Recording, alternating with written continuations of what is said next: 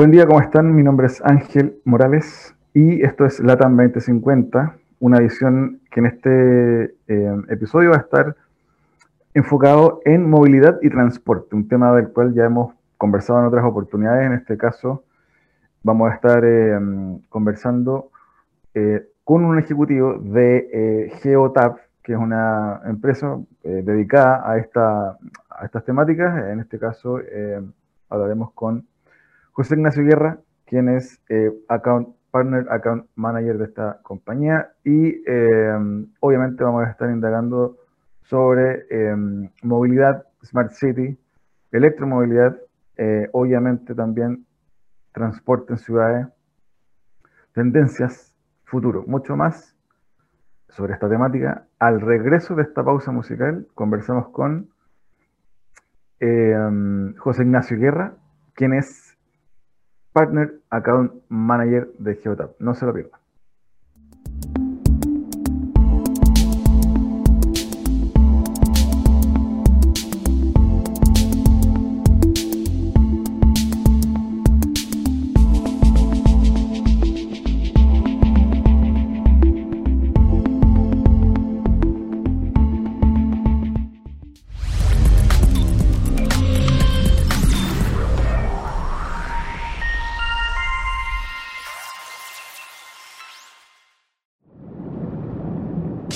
Quedes fuera.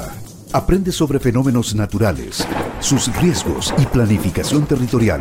Cada martes y viernes a las 11 de la mañana con Cristian Farías en divoxradio.com. Bien, ya estamos para conversar en esta oportunidad con José Ignacio Guerra. Bienvenido, José Ignacio. Hola Ángel, muchas gracias por la invitación. Te pido eh, que te puedas presentar para, que la gente no te ubícate, pueda conocer un poco tu historia y eh, dónde trabajas hoy, etcétera. Vale, eh, bueno, eh, mi nombre es José Ignacio Guerra, soy, soy chileno, vivo en Viña. actualmente estoy trabajando como gerente de cadena de distribución y ventas de, de Geotap, Geotap para Chile. Geotap es una empresa, bueno, ya vamos a hablar de eso más adelante soy, soy Sanzano, estudié en la Santa María, acá en Valparaíso, en la región. Soy ingeniero civil electrónico.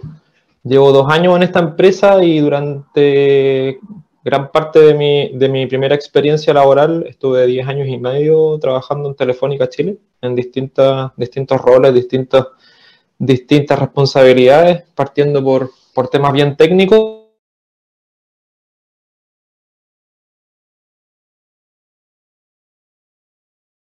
tengo, bueno, como, como ingeniero en técnica y luego me fui migrando lentamente hacia, hacia los negocios. Me fui pasando al lado oscuro, como dicen, como dicen algunos ingenieros. Eh, entonces, bueno, eh, ya hace un par, de años ya, junto con la pandemia, coincide, eh, estoy trabajando para esta empresa canadiense, así que trabajo de home office y por eso tengo la posibilidad de vivir acá, acá en Viña. Eh, José Ignacio, cuéntanos un poquito de, em, esta empresa y, a qué se dedica, porque mucha gente no la conoce. Sí, claro. Sí, la, marca es poco conocida, más allá de que tenemos eh, presencia en Latinoamérica hace más de ocho años, en Chile en particular un poquito más de seis.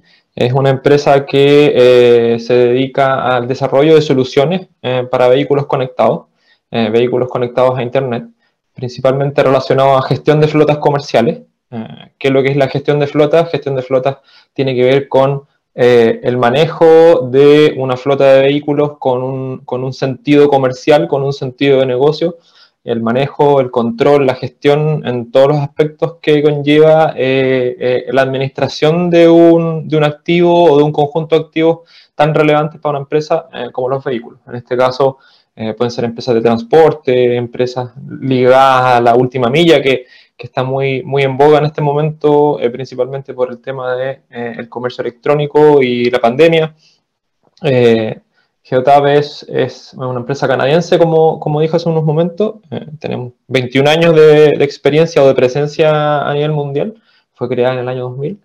Y al día de hoy es, es uno de los referentes a nivel mundial en términos de presencia, en términos de capacidad de innovación y de implementación de proyectos a nivel mundial. Tenemos cerca de 2,5 millones de vehículos conectados en el mundo, vehículos conectados a Internet, a través de una plataforma cloud, una plataforma que la verdad es que es bien robusta y, permite al, al, usuario, al administrador de flota, al cliente final, gestionar todos los aspectos de, de, esos vehículos en términos de eficiencia, en términos de sustentabilidad también, que seguramente es un tema que vamos a tocar más adelante.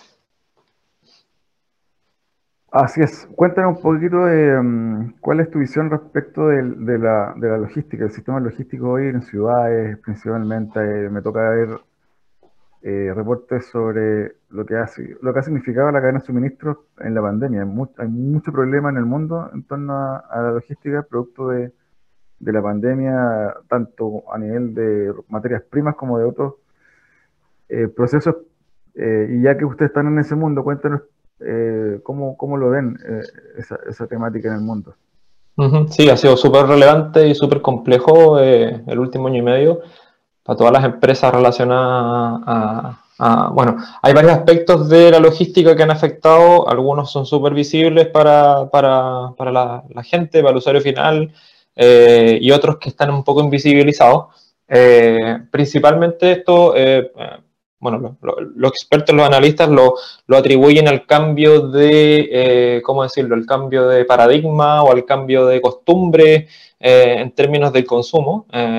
Finalmente, al inicio de la pandemia, por el tema de eh, la cancelación de las clases presenciales eh, a nivel mundial, eh, la demanda por, qué sé yo, equipos electrónicos, principalmente tablets, computadores, la verdad es que, computadores personales me refiero, la verdad es que aumentó de forma exponencial y no fue solo en un país, solo en una zona en un momento, sino que se dio a nivel mundial muy, muy transversalmente lo que obviamente provocó un primer atasco, de, o más bien se acabó el stock finalmente de, equipamiento electrónico, eh, luego la demanda se mantuvo, por lo tanto, eh, eh, la demanda por, por los equipos o por los componentes electrónicos que, que, que, están dentro de estos equipos, valga la redundancia, semiconductores electrónicos finalmente, eh, provocó un estancamiento, una, disminución bastante considerable en el stock a nivel mundial. Eh, eso también se vio reflejado en, términos, con el, con el, avance de la pandemia en términos de cualquier cosa. Finalmente, al día de hoy el abastecimiento, eh, sobre todo desde China, está súper, súper lento. ¿Por qué? Porque hay pocos barcos, porque hay mucha, mucha demanda por, por distintos materiales. Ustedes han visto ahí cómo han subido eventualmente, no sé, la madera, siendo que somos un país forestal, eh, cómo han subido eh, algunos materiales de construcción, muchas cosas que son eh, en algunos aspectos importadas o tienen que ver con la de distribución a nivel mundial, se ven impactados. Para nosotros, en, en Geotap, el tema de los semiconductores electrónicos, al igual que a la gran mayoría de la industria relacionada a los electrónicos, la verdad es que nos afectó mucho ha estado ahí el tema del abastecimiento bien difícil, eh, ya lo estamos sobrellevando hace bastantes meses, pero, pero no ha sido fácil. Eh, la demanda se mantuvo, eh, somos, somos en, términos prácticos una industria que sufrió altos y bajos durante la pandemia, el transporte principalmente, pero, pero es una industria que no paró. por lo tanto, nuestro, nuestro resultado, nuestro negocio, no solo el nuestro, sino que, el de toda la industria, eh, se mantuvo durante la pandemia, entonces tuvimos que, tuvimos que manejar bien este tema del abastecimiento, cómo, cómo poder, poder satisfacer la demanda de los clientes sin, sin demorarnos tanto en, abastecerlos con nuestros equipamientos. Lo mismo que, no sé, pues, Apple, Samsung, eh, todas las empresas electrónicas también eh, sufrieron de lo mismo. y finalmente, en términos logísticos o de transporte, el tema de los vehículos. O sea, ustedes han visto Ahora, recién en Chile la demanda y el valor de los autos usados ha ido, bajando un poco, eh, pero hace un par de meses, hace unos seis meses se, se consigue un pic, se logró un pic. ¿Por qué subieron tanto la demanda y el costo de los vehículos usados? Porque eh, no habían vehículos nuevos. O sea, se compró mucho y a la vez eh, esta, cadena de abastecimiento un poco quebrada que, había a nivel mundial impidió que los vehículos nuevos llegaran a Chile. Entonces, para las empresas de leasing, para las empresas de renting locales y a nivel mundial, la verdad es que también fue un año muy complejo porque no les llegaron vehículos, no pudieron renovar sus flotas, más allá de que estuvieron parados con la pandemia, eh, y tuvieron que también resolver estos temas eh, un poco en secreto, eh, poco visible para el usuario final, pero, pero la verdad es que fue bastante complejo. Recién ahora estamos, estamos, diría yo, volviendo un poco a la normalidad. Eso, bueno, ese concepto de volver a, la normalidad también va a ser un tanto extraño en cuanto a que esta nueva normalidad va a tener también ciertos cambios. Por ejemplo, el e-commerce que explotó el eh, o hizo explotar el delivery de última milla. Eh, por ejemplo, también la compra online. Por ejemplo, también la manera en que las personas se movilizan dentro de una ciudad o las empresas también eh, mueven sus productos de un punto A a punto B. Y ahí, para, entrar en materia, cuéntanos un poquito cómo, cómo han visto que la pandemia ha impactado en la movilidad dentro de las ciudades. Vale, vale. Em, ahí, ahí, incluso para mí de repente es, interesante o, difícil de diferenciar eh, los, conceptos de movilidad y transporte. Eh, en términos generales se entiende la movilidad como, como los desplazamientos, eh, sin, sin, atribuir un modo de desplazamiento. los desplazamientos dentro de las ciudades, dentro de, de las zonas urbanas principalmente, de personas, de mercancías, eh, de lo que sea finalmente, y el transporte vendría siendo el, modo, el medio en el cual esos desplazamientos ocurren. Eh, en términos de movilidad, eh, como concepto general, sin duda alguna, la, la pandemia también tuvo, mucho impacto. Como bien dices tú, la normalidad, cuando uno habla de normalidad, efectivamente ya no es antes decíamos nueva normalidad porque se entendía que algunos pensaban que íbamos a volver a, lo de antes. Yo creo que ahora está tan ya arraigado que no vamos a volver a lo de antes, que, la normalidad ya se entiende como, algo nuevo, algo distinto. Eh, por ejemplo, en, muchas partes, eh, incluso acá eh, en Chile, independiente que somos muy dependientes de, de ciertos transportes, por ejemplo. Eh, eh, en términos de ciudades urbanas, dependemos mucho, eh, no sé, por poner un ejemplo, sin querer ser tan centralista, el ejemplo de Santiago, son muy dependientes del metro y de Transantiago de red, en este caso, red de transporte. Em, durante, durante los pics de la pandemia, efectivamente el, metro o los buses en Santiago se vieron disminuidos en su uso, obviamente. Sin embargo, cuando ya hubo circulación, hubo un poco más de, definición en términos de movimiento, eh, qué sé yo, con, el inicio de las primeras vacunas y qué sé yo, eh, podemos ver que inmediatamente el, uso volvió a, a, mostrarse bien, bien similar a lo, que, a lo que era antes, finalmente. Eh, sin embargo, en muchas otras partes del mundo donde hay una, una, alternativa, un abanico, o había, existía de antes, un abanico de posibilidades, de alternativas para movilizarse, eh, el transporte público se ve bien afectado en algunos casos. Eh, en Norteamérica, por ejemplo, eh, se habla de una crisis de los medios de transporte públicos que son financiados, financiados obviamente por los, por los estamentos públicos correspondientes en cada, ciudad, que están de cierta forma en crisis porque el uso de ellos nunca volvió a, a los estándares previos y, en ese sentido eh, hay una crisis en términos de cómo financiar esos medios. O sea, finalmente esos medios de transporte o esos grandes proyectos se financian con el uso. Eh, y al día de hoy ese uso eh, no volvió a la normalidad, usando no el concepto de normalidad. Y, la verdad es que se están viendo un poco afectados en el sentido de qué hacer finalmente.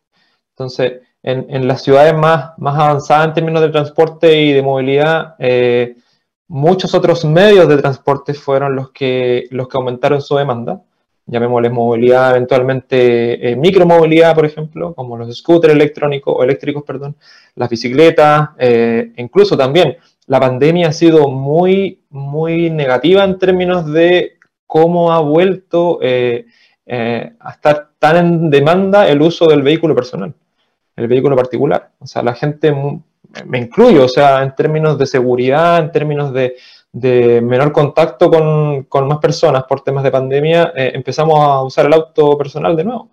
Eh, a salir, a utilizarlo de a uno, que, que la verdad es que es súper poco eficiente en términos de sustentabilidad, es súper negativo.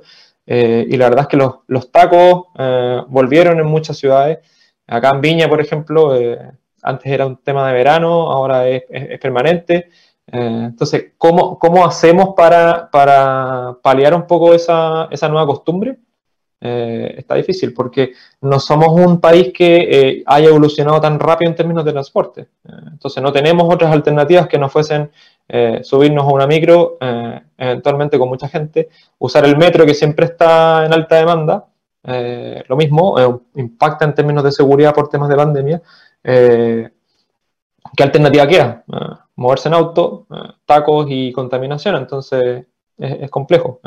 Hay, hay que tener en consideración eso.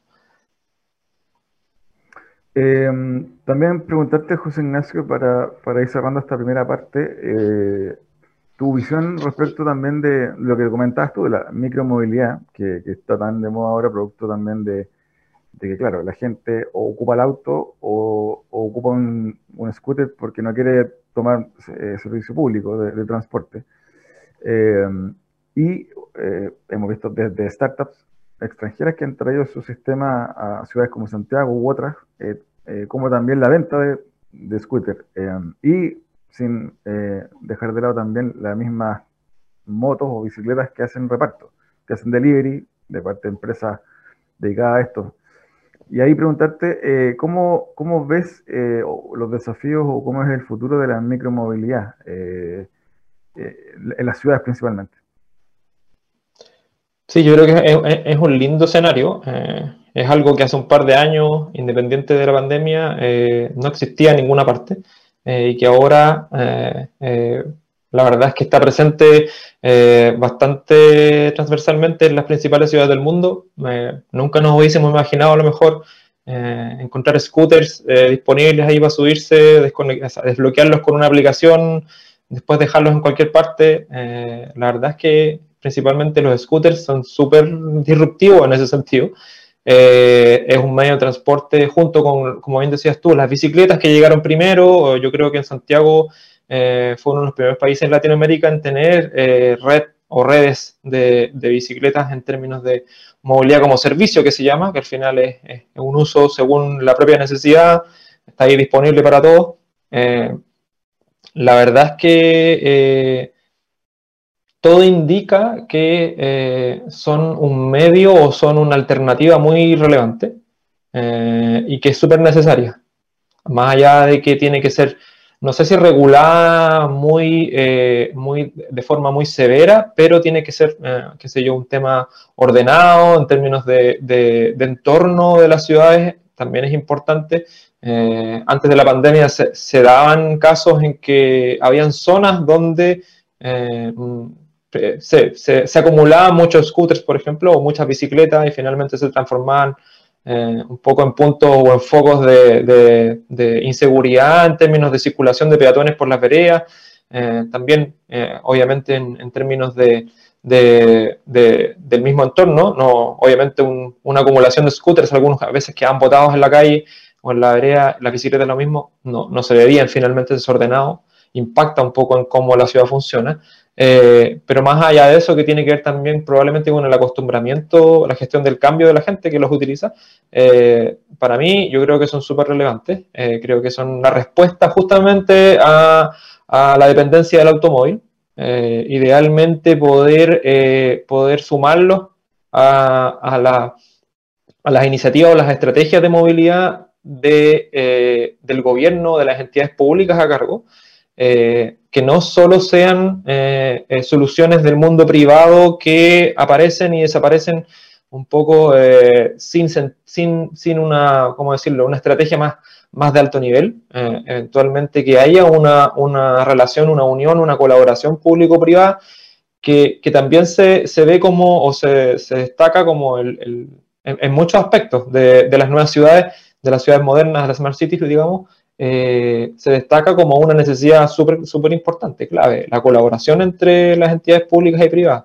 Entonces acá, usando el ejemplo de los scooters, de la micromovilidad, tiene que ser planificado, tiene que ser eh, conversado y, trabajado en conjunto con las entidades públicas a cargo del el transporte público. ¿Cómo complementamos? ¿Cómo, cómo nos ayudamos a, resolver las dificultades o los desafíos de la movilidad en las ciudades? No al revés.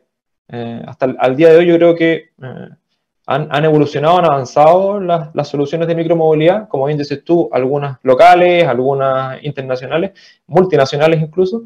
Eh, sin embargo, poca conversación yo te diría que ha existido con, las entidades públicas. ¿Cómo, ¿Cómo, trabajamos juntos finalmente? Lo mismo pasó con, qué sé yo, con las soluciones de movilidad como servicio en términos de Uber, qué sé yo, Cabify, lo mismo. inicialmente fue más una guerra contra lo existente que una colaboración. Ahora, el día de hoy, están súper arraigadas, pero, pero costó, en muchas ciudades costó mucho. Eh, yo creo que esto debe ser más, más trabajado en conjunto en términos de sustentabilidad principalmente, de movilidad inteligente, de cómo hacemos las cosas eh, de forma planificada para que sean escalables y robustas en el tiempo, sin duda. Eh, José Ignacio, te quiero invitar a una breve pausa musical. Vamos a estar al regreso eh, conversando sobre la empresa en la que te toca estar hoy, Geotap, y también eh, sobre los desafíos de la movilidad y transporte. El regreso de esta pausa, seguimos con José Ignacio Guerra. No te quedes fuera. Conversaciones de educación, aprendizaje y tecnología. Cada lunes y miércoles a las 15 horas con Nicolás Soto en Tareas de Tecnología. Somos divoxradio.com.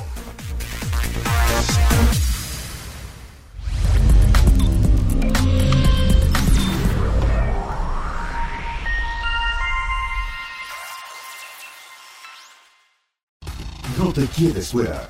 Conversaciones de minería y energía con Nancy Pérez y Pamela Chávez.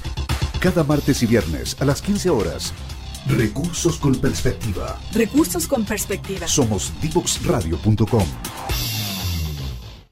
Bien, ya seguimos con José Ignacio Guerra. Eh, José Ignacio, estábamos conversando sobre micromovilidad, sobre los desafíos del eh, transporte, lo que produjo la pandemia también en, las ciudades, eh, las cadenas de suministro. y bueno, ustedes que están en justamente en este mundo del transporte y la movilidad, con los sistemas de rastreo y de conexión con vehículos que las empresas deben llevar de punto A a punto B. Cuéntanos un poquito en detalle eh, los servicios que prestan ustedes en, lo práctico. A ver, Geotap, como yo te decía, es, un, es un eh, referente a nivel mundial en gestión avanzada de flota. Eh, ¿Qué vendría siendo gestión avanzada de flota? Tiene que ver con una plataforma a, partir de la cual, mediante la conexión de todo tipo de vehículos a Internet, eh, finalmente tú visibilizas eh, eh, esa flota en términos de variados y diversos indicadores que son muy, muy relevantes para la administración de, estos activos.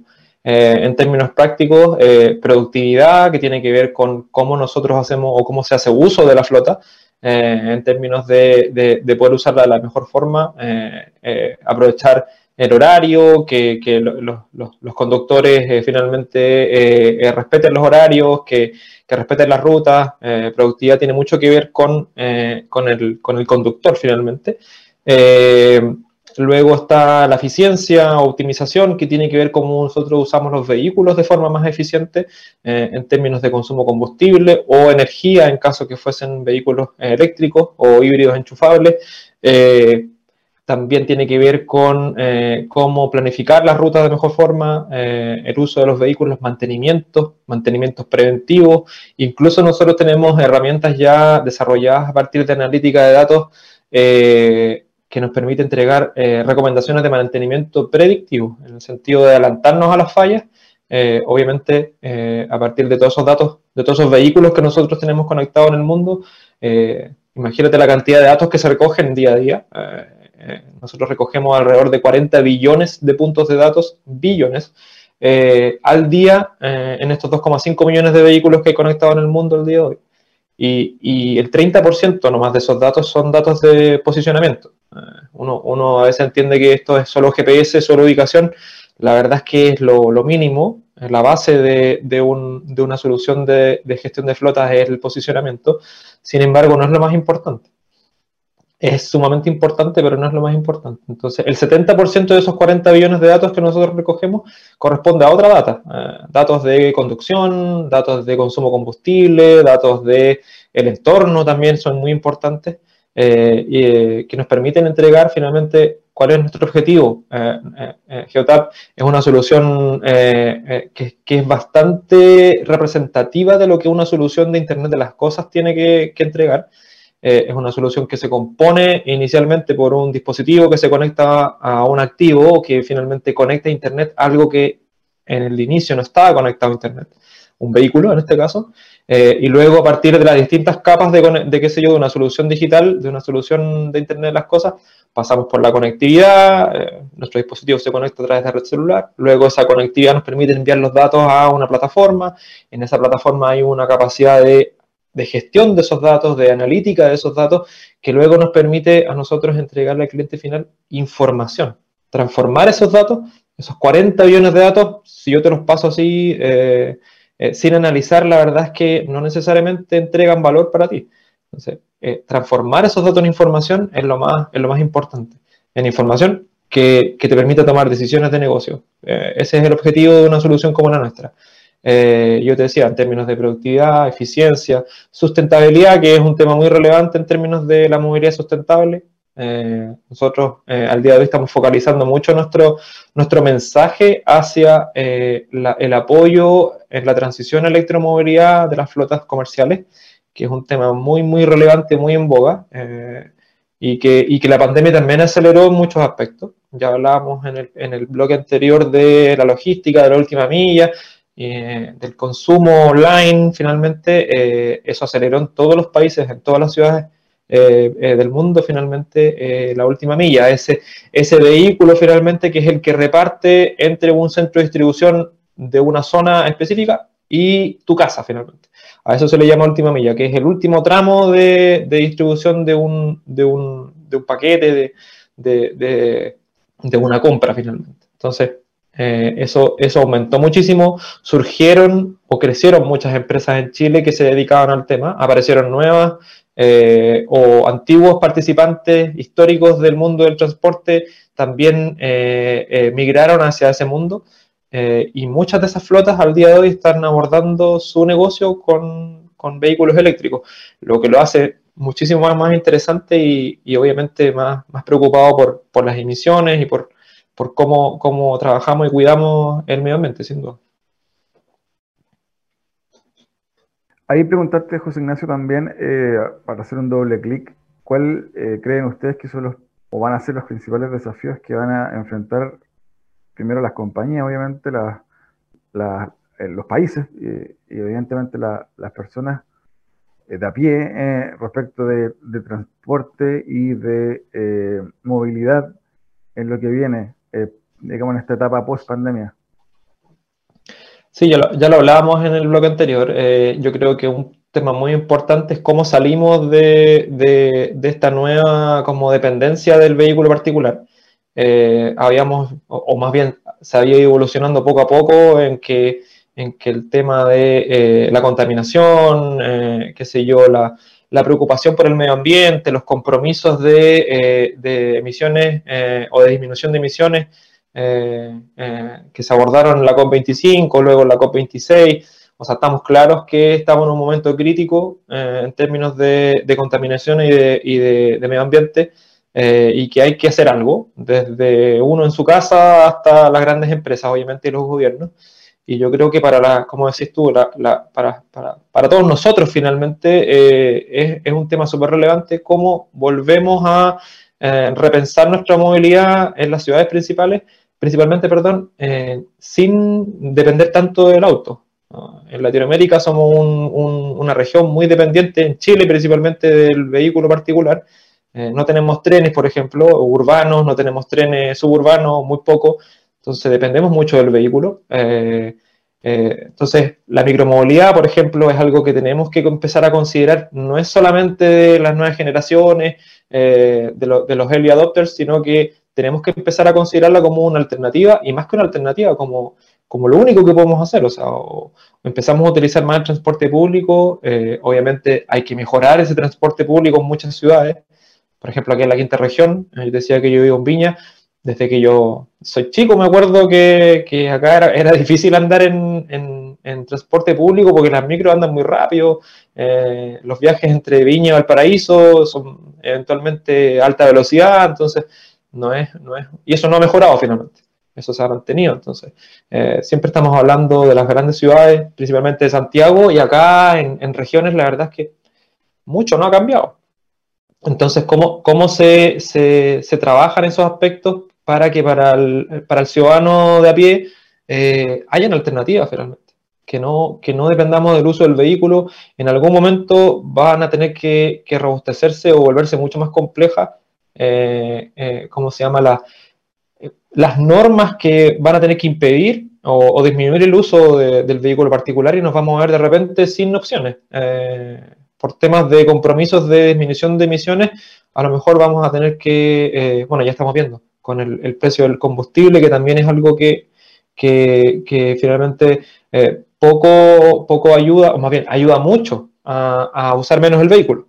Pero aún así, eh, yo creo que no ha disminuido nada el uso del vehículo particular, siendo que la benzina está más de mil pesos. Eh, la venta de vehículos particulares ha aumentado exponencialmente en el último año, que tampoco tiene mucho sentido. Entonces, yo creo que ese es un mensaje que hay que, que, hay que captar rápido y considerar. O sea, y en las casas también, o sea, mm, ¿cómo, cómo hacemos para eh, eh, movernos en las ciudades sin, sin, depender tanto del vehículo? Para mí yo creo que eso es el, el, tema más relevante, porque en términos de emisiones es súper, súper crítico. Eh, entonces, eh, como yo te decía, haciendo como un, eh, qué sé yo, un, un, llegando a una conclusión, cómo, cómo abordamos esas nuevas alternativas de movilidad y las incorporamos a nuestro uso diario. Cómo nos movemos más en bicicleta, cómo eventualmente, eh, eh, qué sé yo, utilizamos más eh, medios de transporte que, que, declaren estar preocupados en términos de emisiones. qué bueno que en Chile somos, junto con Colombia, los principales países del mundo que han incorporado buses eléctricos por detrás de China. O sea, estamos a un, a un nivel realmente de referentes mundiales. Eh, yo creo que eso es súper positivo. Y, se están eh, levantando ya las licitaciones y, los, y, la, y las iniciativas para que esto permee hacia las regiones. Fantástico. Eso sí es súper importante y súper necesario. luego, insisto, eh, en el día a día, cada familia también tiene que empezar a preocuparse de eso, eh, usar menos el auto. Yo sé que es complejo, eh, pero, pero hay, que, hay que hacerlo. Y como finalmente, como, como decía también en el blog anterior, cómo las entidades públicas trabajan junto con las entidades privadas, con las empresas, con las startups que, al día de hoy existen, eh, en términos de planificar, en términos de complementarse, e incluso de favorecer, incluso eh, eh, la llegada y el crecimiento de estas soluciones de micromovilidad, cómo, cómo el gobierno ayuda a buscar formas en que estas soluciones avancen más rápido. Entonces, porque obviamente tienen mucho impacto, son muy necesarias y, y la mayoría están, son soluciones que dependen de electromovilidad, entonces en términos de emisiones son súper, súper, súper eh, eh, importantes porque ayudan a, disminuirlas mucho. Eh, en ese sentido, José, te quiero mm, comentar, eh, bueno, el tema de transporte público que mencionas tú es clave, es vital, y si no hay un buen sistema de transporte público, malamente la gente va a dejar el auto en la casa, y, y claro, uno ve ejemplos eh, como en Copenhague, en Dinamarca, Berlín, en Alemania, donde efectivamente es, es, es un sistema de alta calidad eh, en cuanto al transporte público. ¿Qué nos falta? ¿Qué habría que hacer? ¿Cuáles son los incentivos que crees tú poner para efectivamente tengamos, tener, tener un sistema de, de, transporte público de alta calidad para que la gente deje el, auto en la casa. Sí, yo creo que ahí la, la ¿cómo decirlo? La, la, deuda o más bien el, el, el, la involución eventualmente que sufrimos con, eh, principalmente en Santiago, con el Transantiago, yo creo que impidió que, eh, que los medios de transporte y, y, las iniciativas de transporte público en regiones también evolucionaran rápido. O sea, se, se abordó este tremendo proyecto de Transantiago eh, en Santiago, a la redundancia, la región metropolitana, y todos sabemos todos los problemas que tuvo finalmente, de planificación, de diseño, principalmente eh, mal enfrentado y eso provocó que mucho eh, no hayamos crecido en términos de transporte público eh, en regiones principalmente. Entonces, eh, primero que todo, yo creo que recién se está llegando como a una estabilidad con la incorporación de, ya lo decíamos, de, buses eléctricos. yo entiendo que se han mejorado las licitaciones, se han mejorado cómo, cómo esto se, se trabaja, también cómo cómo se colabora con las entidades privadas, con los controladores o, los, qué sé yo, los que, los que son dueños de los buses. Entonces, eh, que eso vaya, insisto, que, no, se, no se centralice tanto esta planificación, que, que permee hacia las regiones. Eh, ya lo estamos viendo con las primeras licitaciones de buses eléctricos, eh, pero no es solamente el medio o más bien el tipo de motor que tengan los buses lo que va a ayudar a mejorar las regiones. O sea, cada región es distinta.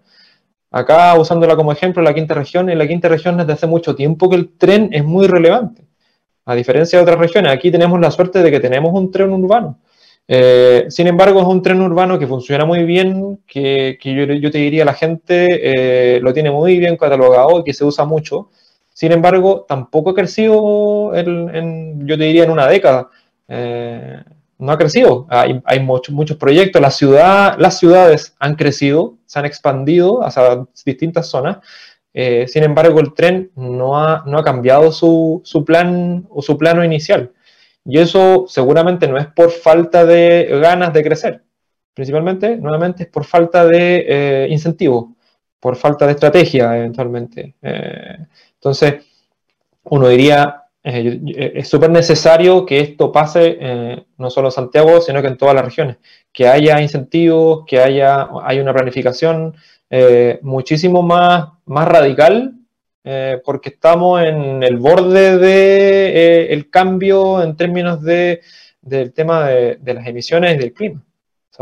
Insisto, Chile siempre quiere ser, y es súper positivo eso, relevante y referente pero no solo, no solo lo somos eh, comprometiéndonos y participando de, qué sé yo, de las mesas de negociación de alto nivel a nivel mundial, sino que, aplicando eso en el día a día. Entonces, en el transporte no lo vemos. Ah, somos muy dependientes del transporte eh, vehicular en dos ruedas, perdón, en cuatro ruedas o más, finalmente, de los camiones, que son súper necesarios, eh, pero también tenemos que empezar a abordar de forma mucho más radical el uso del tren. Eh, el tren liviano, el tren urbano, el tren suburbano. O sea, somos un país largo, hace rato debiésemos haber tenido una línea férrea muchísimo más robusta. Yo creo que por ahí hay, algo que se puede hacer, sin duda alguna. Es más largo, es caro, sin duda, pero, sin duda también hay entidades privadas que están dispuestas a colaborar. O sea, Obviamente nadie colabora por, por, por yo, gratis, pero, hay formas de hacerlo, eh, con, con, más planificación, con más cuidado, eh, evitando también los errores del pasado. Eh, yo creo que es súper, súper importante considerar el tren como alternativa. Y, volvemos al, al, qué sé yo, el concepto de micromovilidad. E, eso va a pasar sí o sí, está pasando. las entidades privadas, las startups, lo van a, lo van a hacer eh, y van a, van a existir, van a empezar a aparecer en todas las ciudades, si es que ya no están en todas las ciudades. Sin embargo, si no hay una planificación conjunta con las entidades públicas, eh, difícilmente eh, va, va, eso va a colaborar a mejorar el transporte público para las personas, sino que va a ser una alternativa, pero que va a ir en paralelo con el bus, por ejemplo, con la micro. O sea, voy a tener la opción, ¿me subo la micro o uso el scooter? Entonces, la idea de, complementarse es que yo me bajo de la micro, me bajo del tren, eventualmente que haya una estación multimodal eh, o un punto de, o un hub finalmente de movilidad y que, me, que yo tenga la alternativa, o me tomo un taxi eléctrico en el futuro, que me tome un taxi eh, autónomo, eh, o, me subo al scooter, me subo una bicicleta eléctrica también, me vuelvo a subir a un tren liviano, a una, qué sé yo, hay muchísimas alternativas, entonces yo creo que por allá va el mensaje. Eh, no sigamos haciendo lo mismo de siempre. Sin duda alguna hay que empezar a, conversar también con el entorno. Ahí te quiero llevar ya hacia eh, um, la recapitulación de esta conversación del día de hoy y eh, es preguntarte hacia dónde se va a estar moviendo Geotab en este tipo de, en este tipo de desafíos y, qué proyectos les interesa meterse y en qué van a estar a, futuro, en corto mediano plazo. Yo te decía que, eh, bueno, nosotros tenemos 21 años de presencia o como, como compañía, como empresa. Eh, obviamente surgimos del mundo tradicional de, de, la gestión de flotas tradicionales también. Eh, ahí nos volvimos muy, muy relevantes, muy grandes, crecimos rápido eh, desde una compañía familiar a allá una empresa con presencia en 130 países del mundo. Tenemos, yo creo que como 2.000 personas ya trabajando para, para Geotab a nivel mundial. Y, y ahora, eh, ¿qué estamos haciendo finalmente? ¿Para dónde miramos? Eh, obviamente miramos hacia, en, en, Latinoamérica principalmente, hacia el apoyo a la transición de la electromovilidad. Ahí es donde queremos estar, donde queremos colaborar. Tenemos experiencia haciéndolo ya en Norteamérica, en Europa, y, queremos que esa experiencia nos ayude a colaborar, a, estar presentes eh, en esa aventura que están abordando muchas empresas y, entidades de gobierno de empezar a mirar los vehículos eléctricos.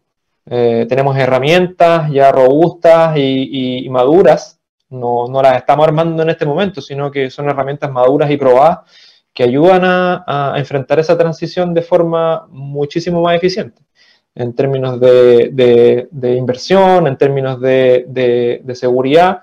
Eh, no es necesario lanzarse a, cambiar toda una flota de vehículos a vehículo eléctrico de un día para otro, para nada. Eh, principalmente tomando en consideración ahora, por ejemplo, el tema del abastecimiento. O sea, no puede ser que eh, si fijamos nosotros en Chile, por ejemplo, que al 2035 no se van a vender más vehículos a combustión, sino que solo vehículos eléctricos, no puede ser que, por ejemplo, al 2030 lleguemos y de un, de un día para otro todas las empresas se vean obligadas a empezar a incorporar vehículos eléctricos. De un día para otro, todas den el paso. O sea, quedamos bloqueados, quedamos congelados, no va a haber abastecimiento posible, eh, no van a haber vehículos. Eh, algo que hace, no sé, un año atrás uno, de, uno, uno hubiese dicho y parecía de ciencia ficción, eh, pasó, o sea, la demanda cambió, eh, los fabricantes de vehículos se vieron acogotados y, y, no habían vehículos, ni de combustión ni de eléctrico, hasta hace unos meses. Ahora hay, volvimos un poco a, a tener abastecimiento. Que no vuelva a pasar eso, o sea, que, que, se aborden estos, estos cambios de forma pausada, de forma, de forma paso a paso finalmente, eh, apoyándose en herramientas que existen, herramientas maduras, herramientas que no hay que salir a desarrollar desde cero, eh, no solo nosotros, hay también empresas locales que están, haciendo lo mismo, startups y, empresas conocidas. Eh, entonces, yo creo que el mensaje ahí es, ¿hacia dónde vamos nosotros? Nos interesa la electromovilidad, en eso estamos. Eh, soportamos más de 200 marcas y modelos de vehículos eléctricos al día de hoy, en paralelo a lo que ya hacemos para vehículos tradicionales. Y, luego de, esa evolución hacia la electromovilidad que estamos mirando, estamos mirando la, movilidad autónoma, Estamos mirando los vehículos autónomos, estamos mirando eh, los cambios en, los paradigmas de uso de los vehículos, eh, las soluciones de movilidad como servicio, las soluciones de, eh, de qué sé yo, la evolución también de, de, las soluciones como Uber, como Cabify y otras relevantes hacia el car sharing, por ejemplo, los vehículos que tú puedes utilizar también como se utiliza en scooter. En Chile hay una, una empresa también referente a nivel regional que es Auto, eh, con W, eh, muchos la conocemos, eh, ellos ya llevan un montón de tiempo siendo referentes y, sin duda alguna eso va, va, a evolucionar, va a crecer. Estamos mirando todo eso, la verdad. ese nos interesa, la movilidad como servicio principalmente. Es, potente ese concepto, la movilidad como servicio, dado que muchas personas, sobre todo los jóvenes, no están queriendo comprar activos, vehículos, eh, más bien tomar el servicio. Te quiero pedir, eh, José Ignacio, para cerrar, que nos recomiendes, como siempre le pedimos a los invitados, un libro que te parezca interesante. Mira, justo, justo surgió el, concepto de ciencia ficción. Yo soy un, lector ávido de ciencia ficción. Ahora, en, pandemia, con, los niños en la casa, eh, se ha hecho más complejo. los lectores ávidos que tienen niños en la casa o que tuvieron los niños en la casa por, por pandemia probablemente están de acuerdo conmigo. La verdad, no, no, yo no encontré momento para poder leer. salía de alguna reunión y estaban los niños ahí, había. Bueno, eh, es difícil. Eh, ahora, ahora son más grandes los míos y, podemos leer juntos finalmente, que eso también es fantástico. Eh, Entonces, eh, lo, último que, estuve leyendo y que la verdad es que es súper recomendable, hay un autor chino que, que superventas ya al día de hoy en términos de, ciencia ficción. Él se llama Liu Xichin. Liu Xichin, la verdad, o Xichin Liu, finalmente depende cómo uno lo busque en Google, es por un lado o por el otro. él tiene una trilogía eh, que lo hizo famoso a nivel mundial, que se llama El problema de los tres cuerpos. Eh, para, los, para los lectores de ciencia ficción e incluso para los que no, la verdad es que es, un, es una trilogía, es un, son tres libros eh, súper, súper interesantes. La verdad que él es un escritor como los escritores de ciencia ficción antiguo, que es muy conocedor en términos de científicos. Entonces él se, qué sé yo, se nutre de contacto con muchos científicos y la verdad es que sus libros son muy exactos en términos de conceptos y, súper interesantes. Y también eh, es, algo que hay que de repente leer porque eh, mucho se, predice de lo que va a pasar en el futuro. Eh, obviamente hay una historia muy, muy, muy de ficción, pero también muchos temas que tienen que ver con esto mismo cómo vamos a evolucionar, hacia dónde vamos finalmente, que es como el título de, lo que estamos conversando. Entonces, súper recomendable si Liu, El problema de los tres cuerpos. Te agradezco eh, mucho, eh, José Ignacio, el tiempo y eh, te mando un abrazo y espero tenerte en otro minuto en este programa. Así que mm, me despido y hasta una próxima oportunidad. Un gusto, Ángel. Muchas gracias por la invitación y éxito en todo. Ya, pues un abrazo. Nosotros vamos a una breve pausa musical y ya estamos para el cierre de, este, de esta edición de hoy de LATAM 2050. No te quedes fuera. Conversaciones de futuro para Latinoamérica. Latinoamérica. Cada martes y jueves a las 9 de la mañana en LATAM 2050 con Ángel Morales. Somos divoxradio.com.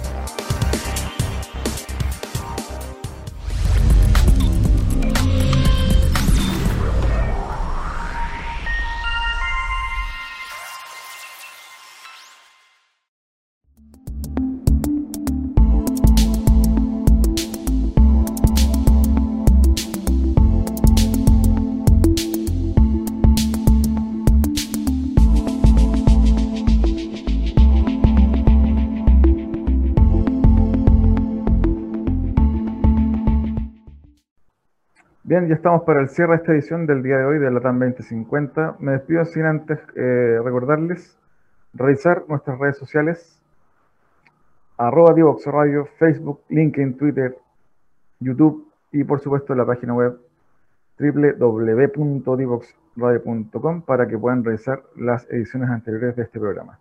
Eh, estuvimos conversando hoy sobre movilidad, transporte con esta empresa Geotab y eh, los desafíos que vienen para la movilidad post pandemia.